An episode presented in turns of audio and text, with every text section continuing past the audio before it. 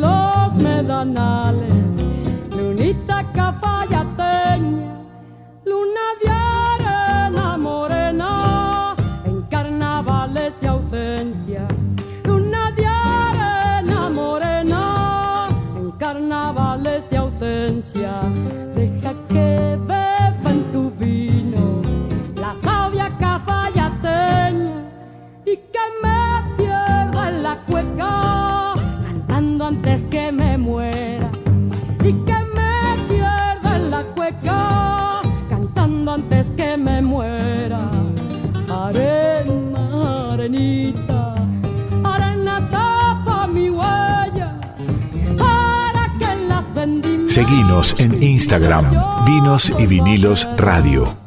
Para que las vendimias mi vida yo vuelva a verla. Seguimos acá en Vinos y Vinilos por Radio Nacional Folclórica. Momento de entrevistas, de hablar con, con artistas. Lo lindo que tiene este programa es que nos da la posibilidad de, de poder ha- hacer siempre entrevistas de carácter federal con artistas de todo el país, con distintos eh, músicos, compositores, compositoras de distintos países y de distintas partes del país y sobre todo de distintos géneros dentro de nuestro querido folclore. Y hoy nos vamos a dar el, enorme placer de hablar con una gran representante de, la música del norte de la República Argentina, una coplista y además eh, multiinstrumentista en lo que tiene que ver con la quena, el cicus. Estoy hablando de Micaela Chauque. Mica, muy pero muy buenas noches. Gracias por charlar un rato con Vinos y Vinitos. ¿Cómo estás? Buenas noches, bien, re bien, contenta, gracias por la comunicación. Este, me agradezco siempre que me, haya- que me tengan en cuenta para, para estas entrevistas y un placer compartir.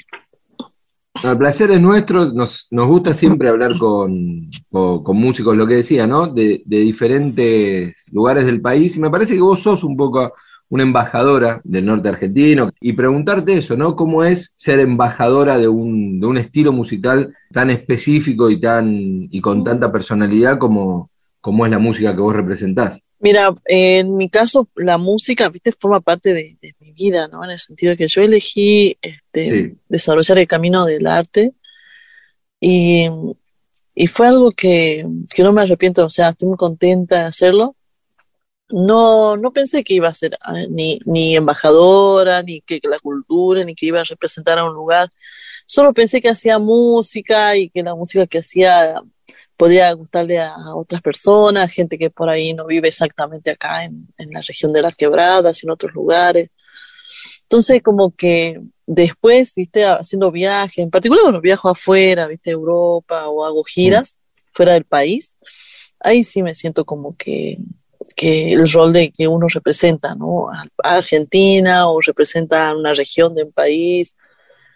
Y bueno, en mi caso, que represento acá la música andina de la quebrada de Mahuaca, como eh, es, eh, en es hermoso, es, da, da mucha alegría saber que, que uno hace un aporte, digamos. Mica, y vos también tenés como una, digo, e- este aporte que, que vos decís de, difundir eh, no solo la música, sino todo lo que tiene que ver con lo que vos decías, ¿no? De, de- tu lugar y demás. ¿Cuánto tiene que ver tu rol de docente o investigadora de folclore en ese sentido? Mi rol de, de docente e investigadora sí tiene que ver con, con esta necesidad de enriquecer o de buscar más este, conte- contenidos y razones. Y, a mí me gusta tocar música que yo sé que estoy tocando. O sea, es como decir, bueno, no es que me aprendo de memoria una canción porque me gustó, porque es linda, sino porque hay detrás de esa canción todo un contenido histórico, cultural, que, que es importante conocerlo.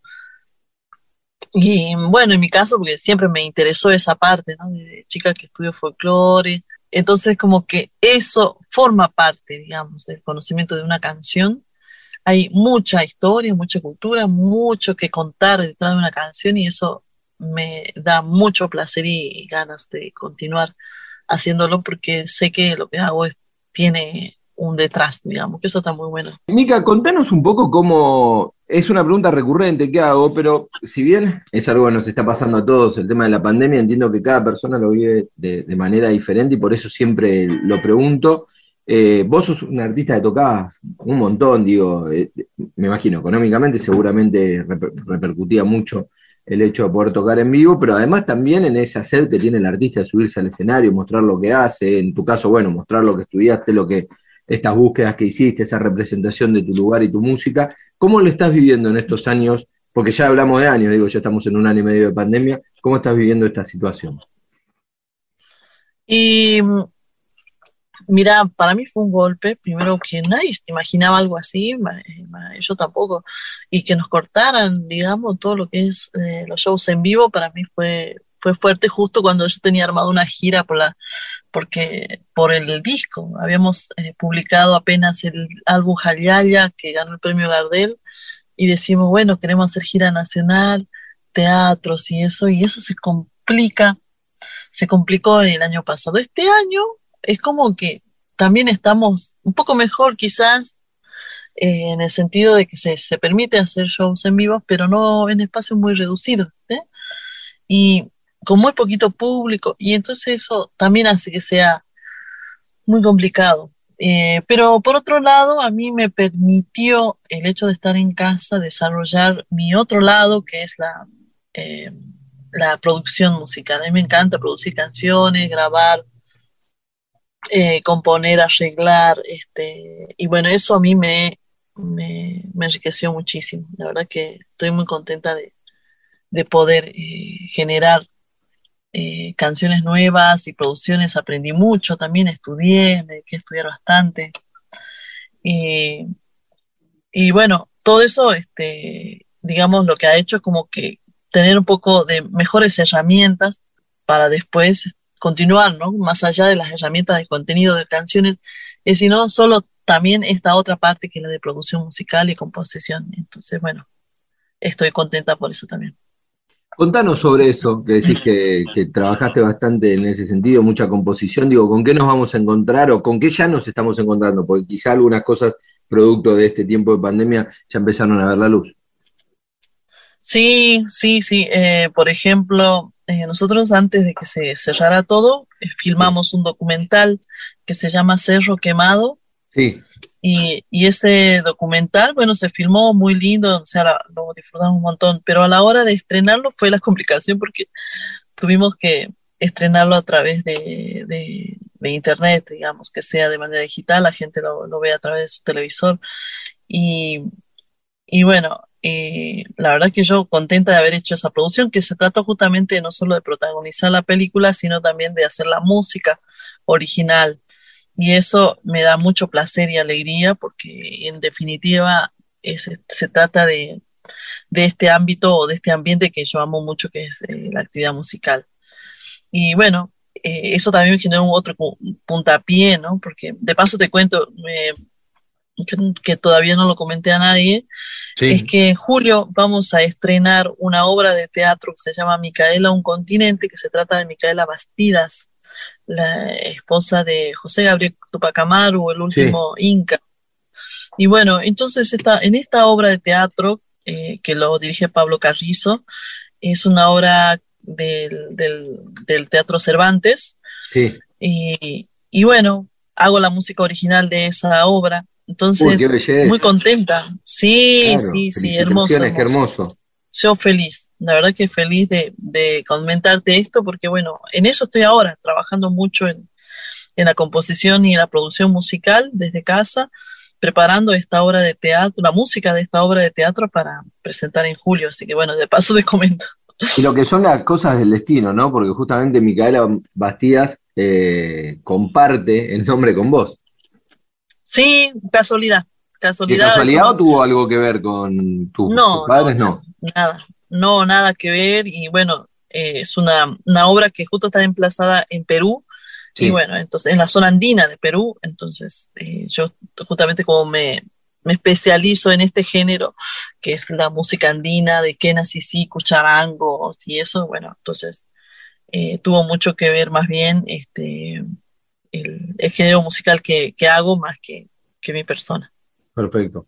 Mica, por último, y como para ir cerrando, eh, vos sabés que este es un programa de, de, vinos y de música en vinilos, se llama Vinos y Vinilos, para no, y, y, pensamos un poco en, está muy de moda el tema del maridaje ahora, ¿no? De qué comer con qué vino y demás, y nosotros nos parece que el maridaje perfecto es la música, porque es lo que hace un momento eh, un momento lindo, íntimo, de uno poder degustar una copa de vino tranquilo en su casa, digo, no, no pensarlo como, para emborracharse, sino encontrar ese momento para tomar una copa de vino y acompañado con la música que uno elige. ¿Cómo te llevas vos con el vino? ¿Qué te gusta? ¿En qué momentos lo acompañas? Bien, sí, bueno, el vino es, es algo que yo este, disfruto en la comida, ¿viste? Disfruto ah, con la cena, en particular con la cena. Eh, o si no, viste los domingos en un asado con los amigos, con la familia. Algo, es, es como una vida más de compañía, digamos, para compartir que otra cosa, ¿no? Y, y bueno, ahí tengo el placer de conocer muchos vinos regionales cuando, cuando uno viaja y hace giras, va, va, recorriendo distintas provincias, entonces por conozco vinos de Tucumán, de Salta, bueno, los de acá de Jujuy, los, bueno, qué hablar de los de Mendoza, ¿no? San Juan, sí. de La Rioja, de todos lados. Entonces a mí eso me da mucha, mucha alegría también poder eh, saber de que, que, uno puede compartir algo que gusta en la mesa, eh, en una reunión y de repente también podés este, disfrutar eh, lo local, digamos, ¿no? que existe también mucho vino local. Exactamente. Mica, te agradezco mucho este contacto con Vinos y Vinilos. Eh, suerte para, bueno, para todos los proyectos estos que tenés, tanto el de la musicalización de la obra de, de teatro, como el documental Cerro Quemado y, y, el streaming próximo a salir en, eh, dentro Genial. de muy prontito. Gracias, muy amable a vos. Vos, bueno, muchas gracias a vos y bueno, en este mes de mayo, hablando de vinilos, me hiciste acordar sí. de que es el mes del, nat del, natalicio y del fallecimiento del maestro de la quena, que es Uña Ramos, sí. que hay muchos, él produjo toda su música en vinilos, así que la verdad que los recomiendo. Sabes que creo que no tengo ninguno de él, pero voy a buscar porque, porque me diste ganas. Sí, sí, sí, sí, lo vas a disfrutar, hermosa la música de él. Fuerte abrazo, Mica, muchas gracias. Gracias a vos, un abrazo grande y bueno, y a toda la audiencia. Así pasaba Micaela Chauque aquí por Vinos y Vinilos en Radio Nacional Folclórica.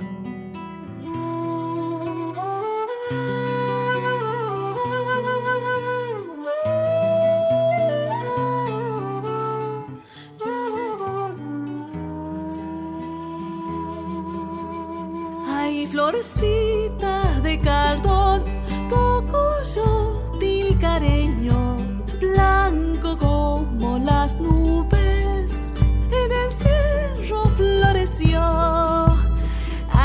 de cardón,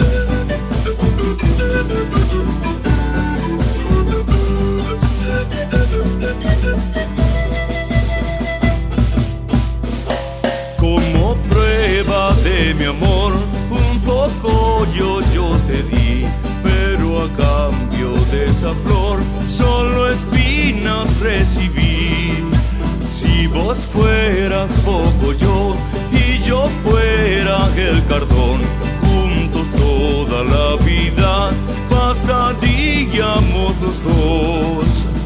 Ay, florcita de cartón, ay, hermoso poco yo, nacido en primavera, perfuma mi corazón. Ay, florcita de cartón, ay, hermoso yo, nacido en primavera, perfuma mi corazón.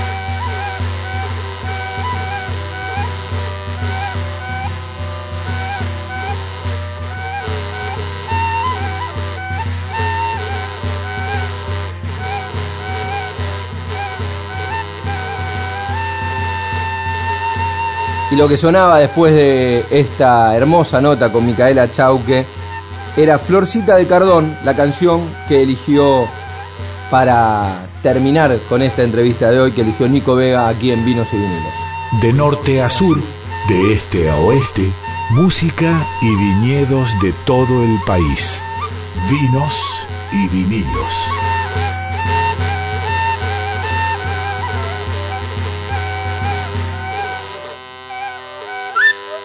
Seguimos en Vinos y Vinilos y momento de hablar de cine. Hace varias semanas que no está apareciendo Laura Tomala, fue el gran reclamo en redes sociales. ¿Dónde está la columna de cine de Laura Tomala? Y aquí está Laura Tomala y su columna. Bueno, eh, ante el reclamo, ¿no? Ante el que, reclamo. tuve que aparecer ante el reclamo. Eh, y venía pensando justamente, Sí. Rodri, esto que decías, bueno, este programa, ¿no? Que tiene algo para mí que es, se termina la semana. Terminás de comer, te sacás de encima eh, el caos y te relajás con un vinito, escuchás las entrevistas, escuchás el programa. Bueno, yo quería justamente relajarme un poco y disfrutar de una película y buscar esas películas que te hacen matarte de risa, Sí. que te hacen como no tener que pensar en conflictos, en cosas complicadas, ya bastante con esta pandemia que estamos atravesando. Quería algo así como matarme de risa, relajarme, disfrutar y fui a lo seguro. A una película buena y qué necesitas si vas a hacer una película buena, fundamental, un buen director y buenos actores. En este caso te voy a hablar de Vino para robar, es una película que desde su título tiene que estar en una columna de vino y cines, ¿o no? vino para robar del año 2013 de Ariel Winograd, gran Sí. director de cine. Y te voy a decir algunos de los actores que participan de esta película, como por ejemplo Valeria Bertuccelli, Daniel Hendler, Pablo Rago, Martín Piroyansky, Juan Leirado, bueno, tiene todo. Multiestelar. el Tiene todo, digamos que esos nombres los metes en una coctelera y te sale perfecto. Yo la vi esta película, no sabía que ibas a hablar de, de- de esta película, la vi, está buenísima, es recontra divertida, súper divertida, pero además está buenísimo por el contenido de vinos que tiene, porque te muestra un montón de cosas. Hay algunas que yo no sé si son reales, no es para spoilear, pero en un momento muestran una escena en el banco de, creo que era el Banco Nación de Mendoza, como que había ahí guardados algunas botellas de vinas como muy añejas. No sé si eso es verdad, pero después sí hay un montón de escenas en viñedos, en bodegas pequeñas que están buenísimas. Viste, tenía todo para estar acá en, en esta columna Todo, de cine. todo. Bueno, es la historia de Sebastián y Natalia, que ellos son Valeria Bertuccelli y Daniel Hendler. Se conocen de una forma particular. Sebastián es un ladrón de esos como muy prolijos que con esa mente criminal, para decirlo de alguna manera, va a un museo y desea robar una pieza y se encuentra con ella que está trabajando en ese museo. Eso es lo primero, primero que aparece y no quiero ser muy spoiler, pero bueno, van a llevar toda una aventura adelante. Y sí, se van a encontrar con esto que decís, Rodri, porque en un momento, justamente como dice el nombre de la película, necesitan robar un vino, que es una pieza de hace muchísimos años, que es muy, muy valuada. Y en esto preguntarte a vos, si un vino de muchísimos años que te diga 1920 se puede tomar en estos días, yo no lo sé eso. No, generalmente no, pero tienen esos valores. Claro, desorbitantes. Hace poco apareció un vino que me llamó bastante la atención, que también era costoso, no recuerdo exactamente el motivo, lo voy a buscar ahora porque... ¿Te propusieron ir a robar el- un vino de 1920? No, no, No lo digas al aire, por no, no favor. me propusieron, le mando un beso a, a Mariana Grimaldi, que es la productora del Cholo Gómez Castañón, que me lo pasó como tema, no lo comenté en el programa del Cholo, pero ahora que vos decís me acuerdo, y era de, de esas peculiaridades, un Petrus, un vino francés Petrus cosecha 2000, que estuvo 14 meses en una estación espacial. Entonces, lo subastan a un millón de dólares porque aparentemente estuvo añejado en el espacio. Ahora, la noticia es que seguramente este vino, por más que estuvo añejado en el espacio, por más que tenga 21 años, no va a ser tomable. Claro, yo no sé si invertiría justamente en un vino no tomable, pero es una particularidad mía, no sé, debe haber un inversor para cada cosa, ¿no? Debe haber, seguramente debe haber un inversor para... Pero sí, es verdad que sí, un vino de 1920 y no, no están preparados para eso. De alguna u otra manera, por más que lo tengas bien guardado y lo que fuese, se va a picar. Bueno, este vino tenía características particulares, la historia del padre justamente de Natalia, que trabajaba en un viñedo, es una historia como muy amorosa en algún punto, y va a haber una persona que va a oficiar de alguna manera, va a actuar, se va a hacer pasar de un especialista en vinos que es Martín Piroyansky. Vos imaginate Martín Piroyansky hablando en un inglés rarísimo, en un alemán más extraño todavía, revisando ese banco que mencionabas, que tenía una bóveda llena de vinos, revisando uno por uno. Te juro, te matas de risa. Es una película muy, muy divertida, pero me gustaría que escuchemos en palabras de Ariel Winograd cómo fue el proceso de hacer esta película, qué experiencia le quedó a él, qué sentimientos. Hola, ¿qué tal? Acá Ariel Winograd, director de la película Vino para robar. Em, la, verdad que principalmente lo, lo que tengo es un muy lindo recuerdo de lo que fue el rodaje de la película. Eh, fue filmada casi todo el 80% en Mendoza. Eh, tenía un desafío muy, muy interesante que era eh, contar lo que se llama una caper movie, una película de robo a bancos, y la intención era tratar de generar su propio, era que generemos el propio verosímil y que podamos armar el mundo, entonces, eh, sino que no sea como un mundo realista de, de- desde lo estético, desde el vestuario, eh, desde la historia, ya que el personaje al final decide robar el, David. Entonces ya desde esa postura eh, hubo como toda una búsqueda estética de homenajear a, mm, a todas las mayoría de películas de robo que se habían hecho.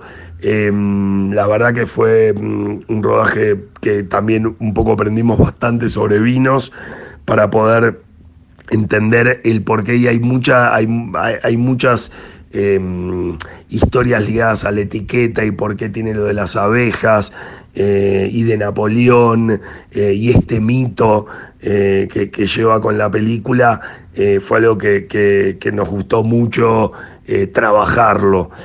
Así que nada, bueno, les mando un fuerte saludo y un gran abrazo y muchas gracias.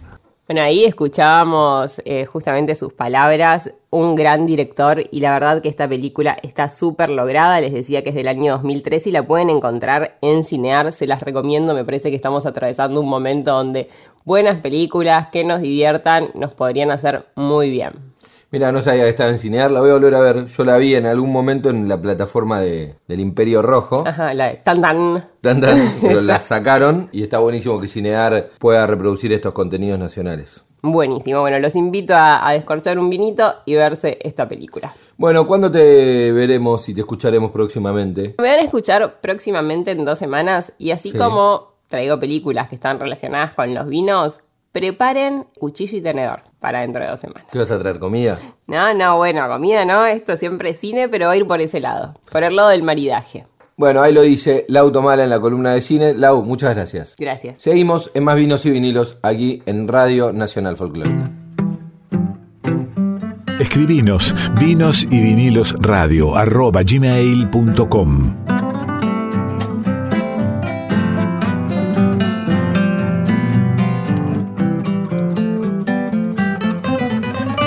Y ahora seguimos con música en Vinos y Vinilos aquí por Radio Nacional Folclórica. Vamos a escuchar del artista David Chorne, un artista argentino que está radicado en Uruguay hace mucho tiempo y hace junto a Liliana Herrero Historia de un remador.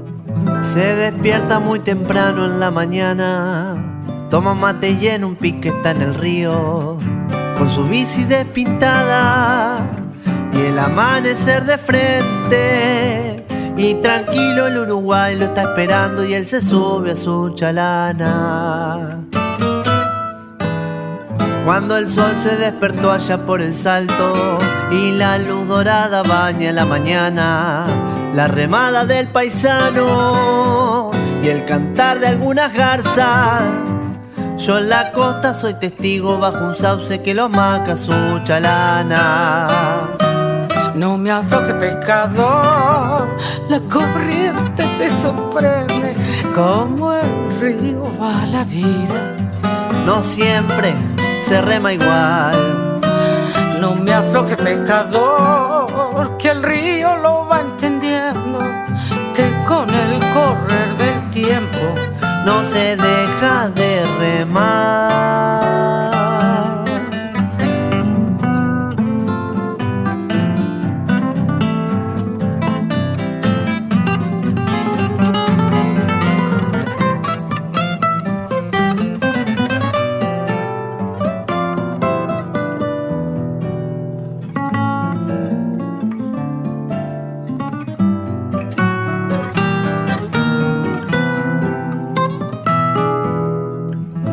No peca y día y noche, buen patrón, pero le fija los precios el de arriba. Cuánto cuestan los inviernos, que le va mellando el alma. Muy tranquilo va volviendo hacia la costa y lo amaca su chalana. Lentamente va muriéndose la tarde, son naranjas que se va desparramando, remo a remo va volviendo, pensativo aquel paisano, pero el río es quien se queda solitario cuando falta su chalana. No me afloje, pescador, la corriente te sorprende como el río va la Estás en Vinos y Vinilos por Radio Nacional Folclórica. No me afloje, pescador, que el río lo va entendiendo, que con el correr del tiempo no se deja de remar.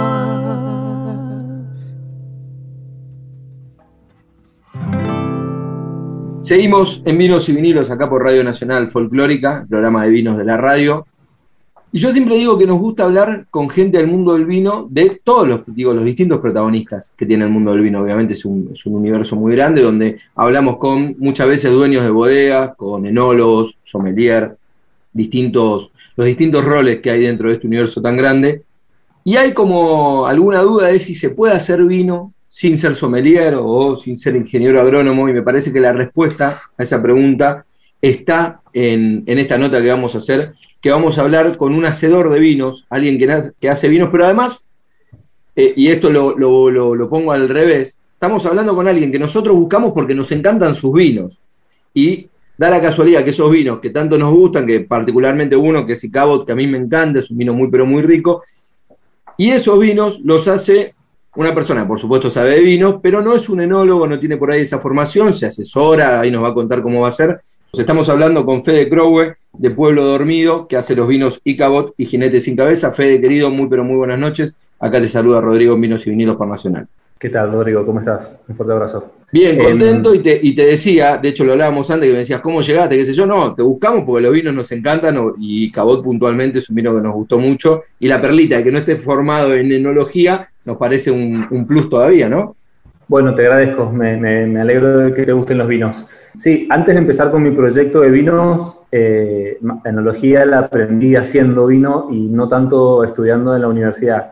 Sí, capacitándome y aprendiendo por mi cuenta y siempre entrenando, el, entrenando la degustación, eh, incorporando todo el, con- el conocimiento que se pueda, pero eh, previo al- a, empezar con este proyecto mío de vinos, eh, hubo unos ocho años de elaboración interrumpida de elaboración de vino casero, eh, artesanal, en la casa de mi mamá. Y e- ese fue como el, el- puntapié inicial a empezar a hacer vinos sin hacer enólogo. Sí hubo un proceso de aprendizaje, pero quizás no fue el de enología, sino el de hacer vino, simplemente.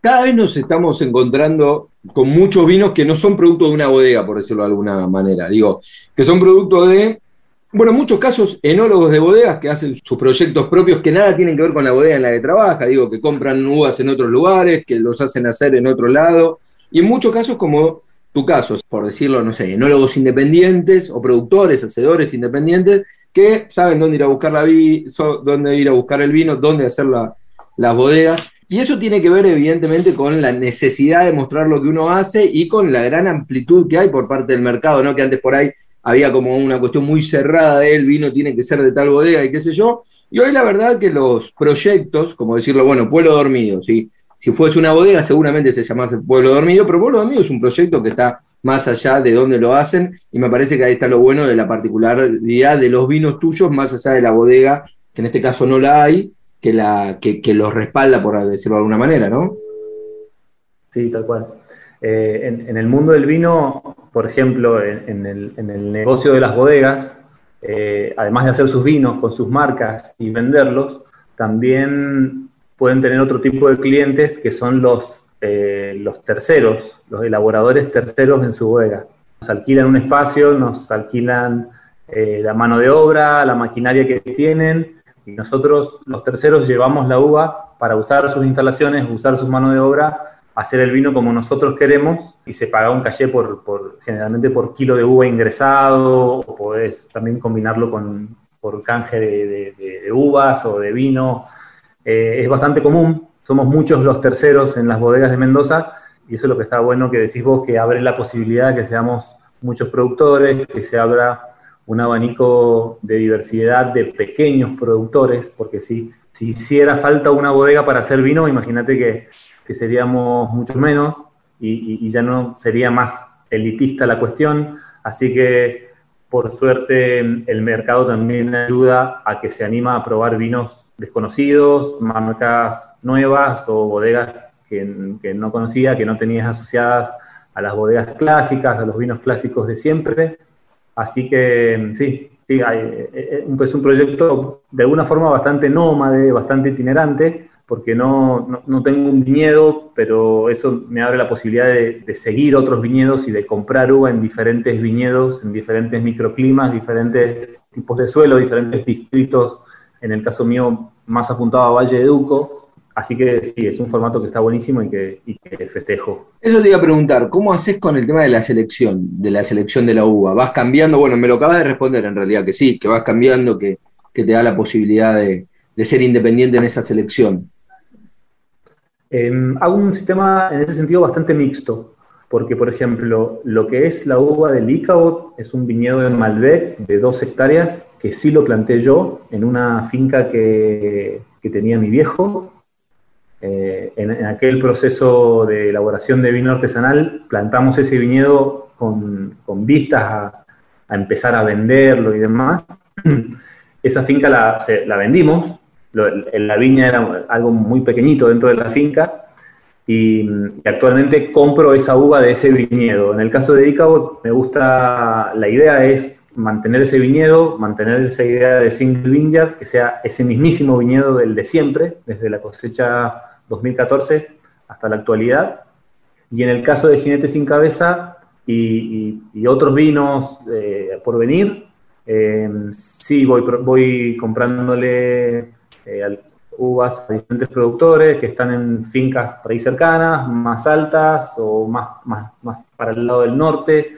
Eh, Tunuyán, Tupungato, me, me gustaría también mucho a futuro mm, elaborar eh, uvas de San Carlos para ir haciendo como un mapa de Valle de Duco que a poco se vaya completando, si, si es que se pudiera completar algo así, digamos. Así que sí, esa es la idea. El viñedo de Icao es un estilo y una idea fija, un concepto bastante claro, y con Jinete sin Cabeza y los vinos nuevos que voy haciendo, eh, voy probando. Viñedos que me gustan son viñedos que seguramente eh, seguiré trayendo uvas de ahí para, para hacer cierta continuidad en, en los estilos, en las añadas, en las líneas, pero sí, la idea es explorar. ¿Y la bodega donde lo haces también va cambiando o año a año eh, seguís repitiendo el, el- el alquiler, como decías vos, del calle de la misma bodega? No cambia muy seguido, se cuenta en, en siete u ocho cosechas, he elaborado en dos bodegas, nada más.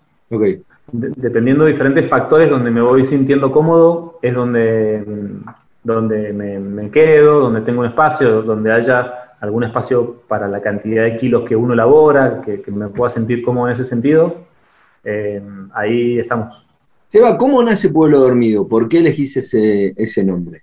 Pueblo Dormido es una traducción eh, errónea, digamos, inexacta de Sleepy Hollow. Todas las, marcas y las ilustraciones de las etiquetas y los personajes están inspirados en la leyenda de Sleepy Hollow, que se conoce más como la leyenda del jinete sin cabeza.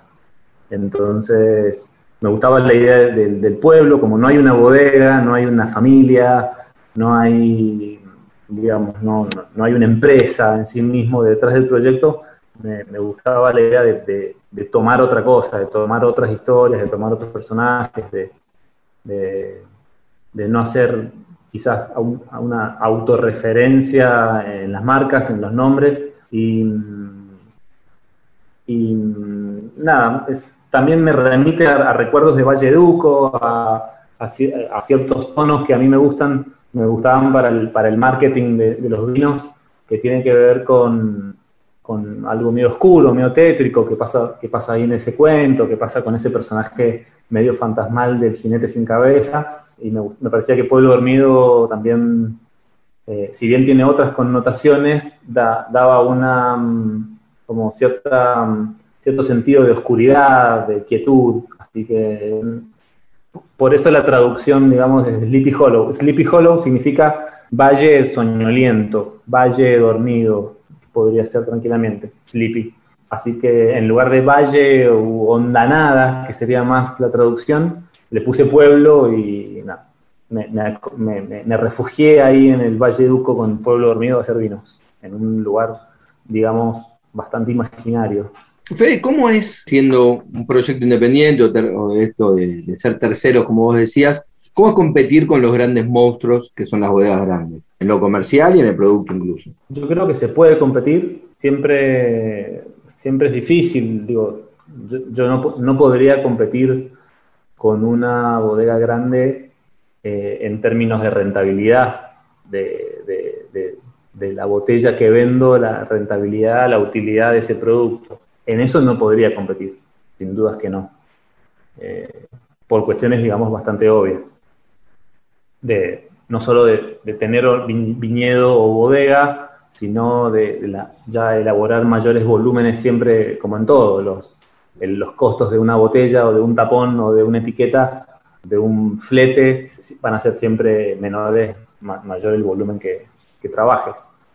Pero se hace con esfuerzo, resignamos, resignamos todo el tiempo, utilidad, a veces seguimos derecho, eh, la idea de un proyecto como el, mi- el mío en particular, y, y estoy seguro de que muchos otros, es seguir, es eh, hacerlo y subsistir. No, para no pasa tanto con, cuanto, con ganar y con invertir y con, y con hacerse más grande rápidamente y recuperar rápidamente la inversión. No pasa, no de ninguna manera por ahí.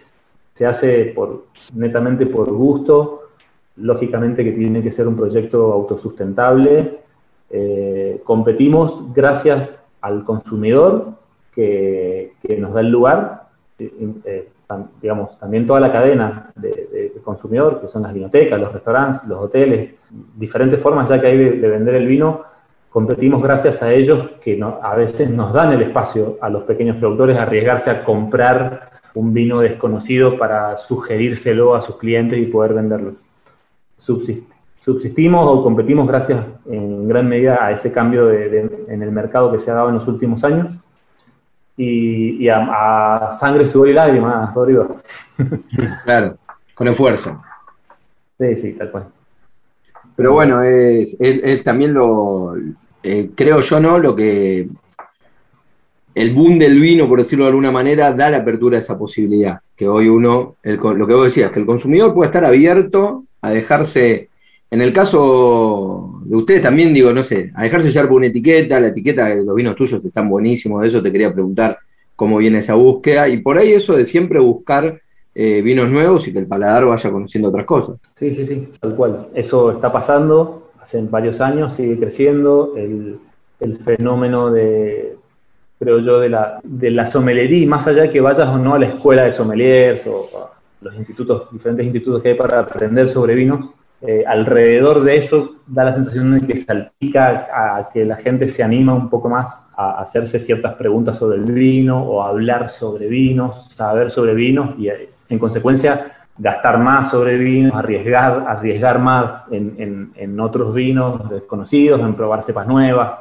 pequeños proyectos, nuevas zonas y demás. Gracias a eso, lo que decíamos antes, gracias a eso es que subsistimos y que podemos existir los, podemos competir, si es que competimos, digamos, eh, los pequeños productores con a veces grandes bodegas o medianas bodegas en las, en las góndolas. Sí, exactamente. Fede, como para ir cerrando, te quería consultar. Nosotros, en líneas generales, hacemos entrevistas por ahí más a representantes de grandes bodegas y todos coincidían que el 2020 fue un gran año de comercialización, pese a lo que por ahí pasó en otros sectores, porque la gente se quedó mucho en su casa y, y en consecuencia se empezó a consumir más vinos y también, si bien hubo, yo no sé en el caso tuyo, eh, qué venta tenías a restaurantes o a, por ahí de expendio que sí fueron castigadas por la pandemia, pero como que esos intermediarios no caminaron y sí hubo una venta directa al público en su hogar y en consecuencia todas por lo menos casi todos los que hablamos nos cuentan que fue un año muy, pero muy bueno en cuanto a lo comercial. ¿Cómo lo viviste vos desde Pueblo Dormido?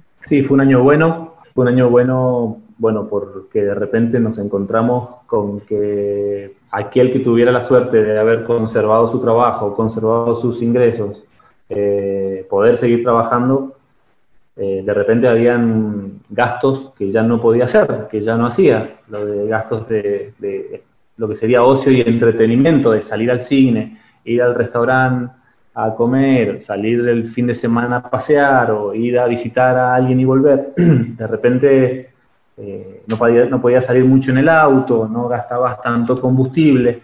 Y, esto de quedarnos adentro, eh, el vino fue un, un, gran compañero, un gran compañero de la pandemia, eh, porque de repente ahí estar con tu familia o con, con, quien pareja, con quien compartas el tiempo y, poder volcar lo, lo, que, lo que sería, lo que, en lo que podías divertirte, en lo que podías disfrutar, estaba ahí en, las relaciones personales y en comer algo rico, de tomarte un buen vino, era como uno de los, de los pocos gustos que, te, que el, el contexto te permitía darte, digamos.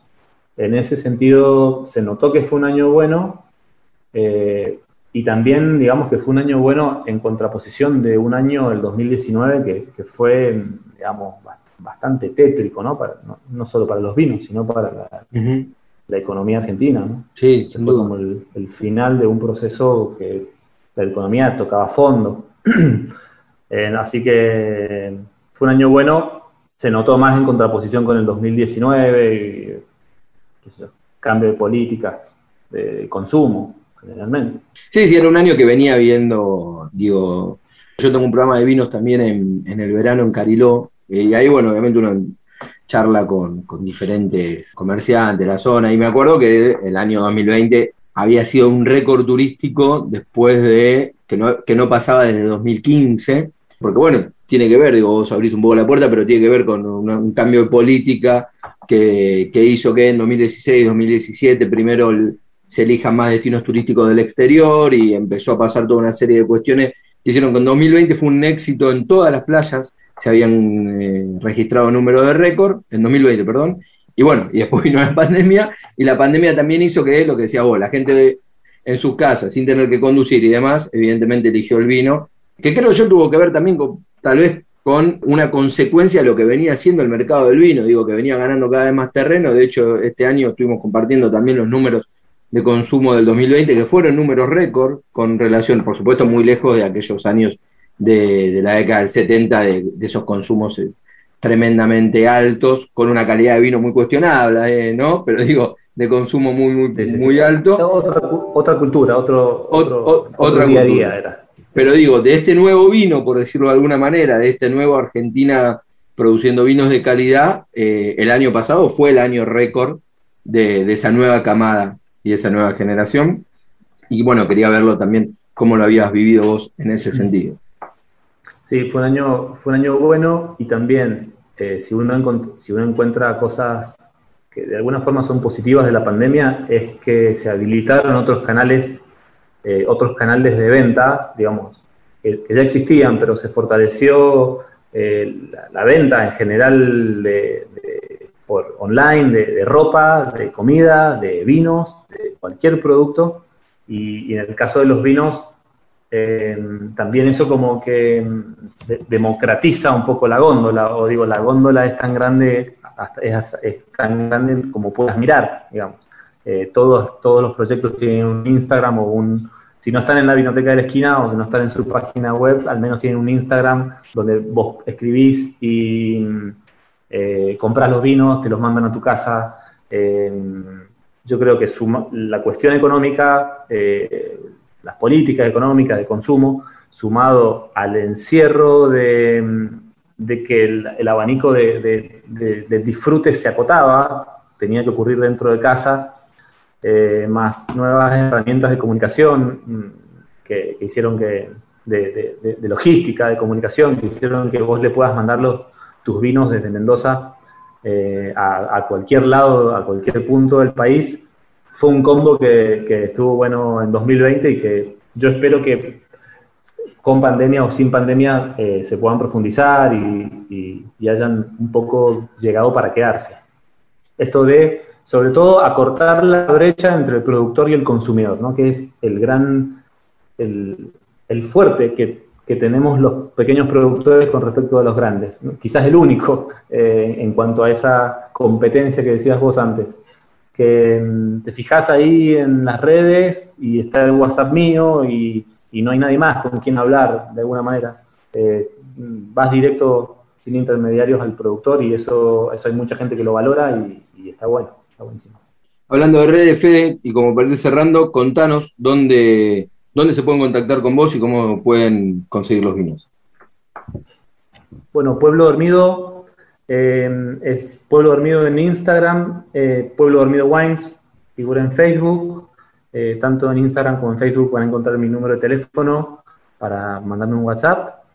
Y en muy breve, yo espero en el transcurso de 7, 10 días, ya estará el sitio web, el sitio web colgado para, para ya tener ahí un contacto más, más directo y más, qué sé yo, oficial de alguna forma. Sería, eh, ser www.pueblodormido.pueblodormido.com.ar. Perfecto. Bueno, Fede, te agradezco mucho por este contacto con vinos y vinilos y felicitaciones por los vinos que nos encantan. Bueno, Rodrigo, muchas gracias y saludos a la, a la audiencia. Así pasaba Federico Crowe de Pueblo Dormido con estos tan pero tan ricos vinos, como decíamos, Icabot y Jinete sin cabeza. ¿Te gustó la entrevista? Ahora podés volver a escucharla en cualquier momento de la semana. Búscanos en Spotify, Vinos y Vinilos.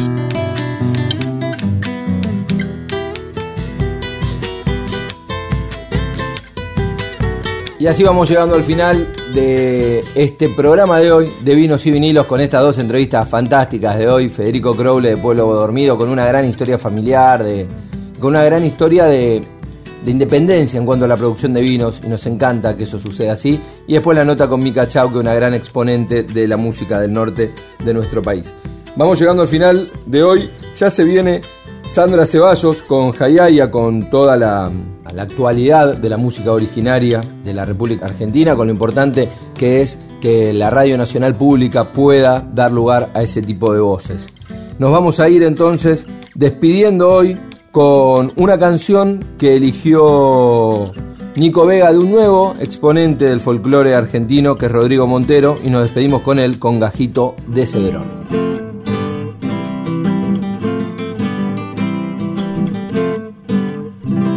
¿Te acordás que fue un domingo que te vi por vez primera? Después de aquella carrera que yo gané con mi Se bailaba en lo del gringo, el puestero del bañao. Yo te miraba embobao como zorro al gallinero cuando gritó el bastonero. Gato polqueao.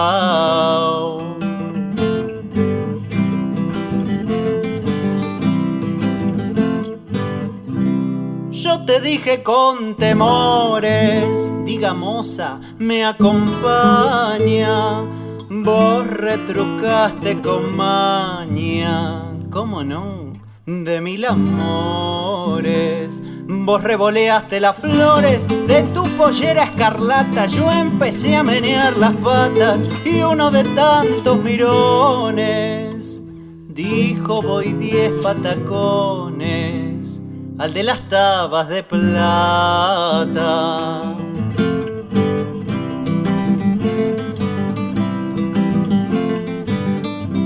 Terminó el gato polqueao, se sentaron las parejas y en un rincón unas viejas hablaban de lo pasado. Y yo que estaba a tu lado, haciéndome el inocente, te di un beso y de repente una vieja oyó el chasquido y dijo, ya ni respeta que hay gente.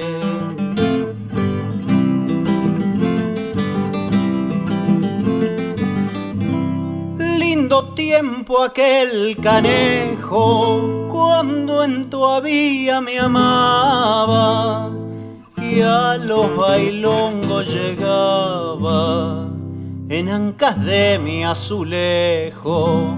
Hoy solo queda el reflejo de tanto lindo domingo. Te casaron con un gringo que tenía mucha plata. Pero esa carrera ñata ya la había ganado mi vida.